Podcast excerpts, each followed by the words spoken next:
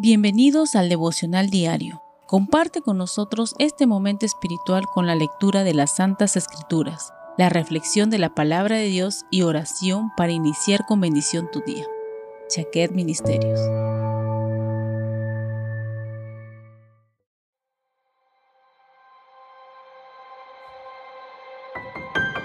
La palabra del Señor nos dice en el Evangelio de Juan capítulo 13 del verso 34 al 35 lo siguiente. Un mandamiento nuevo os doy, que os améis unos a otros como yo os he amado, que también os améis unos a otros, en esto conocerán todos que sois mis discípulos si tuvieres amor los unos con los otros. El servicio al Señor es una de las honras más grandes para una persona, pero este debe estar acompañado y fundamentado en el amor al prójimo. Es decir, que cada siervo debe tener presente que la obra que ejecuta como ministro debe ser sin interés personal alguno, sino en beneficio de los demás.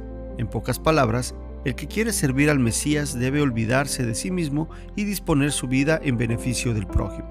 Todas las cosas que hagamos en nuestra vida de servicio deben hacerse con amor a tal punto de estar dispuestos a entregar nuestras propias vidas por nuestro Mesías y su iglesia.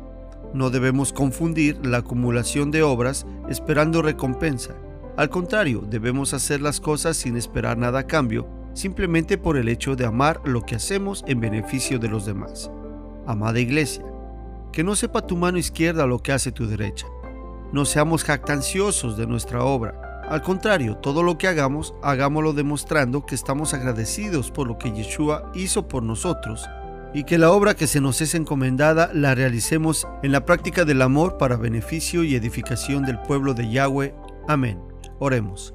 Amado Dios y buen Padre de los cielos, te damos gracias Señor por este día y tu palabra.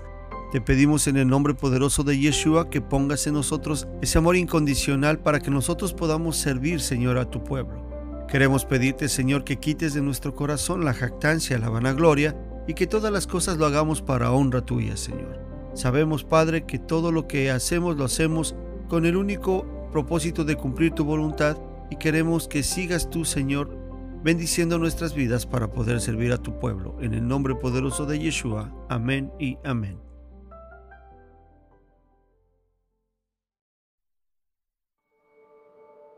Gracias por compartir con nosotros este momento espiritual. Puedes encontrarnos en Facebook, Instagram, Spotify y Telegram. Hasta la próxima.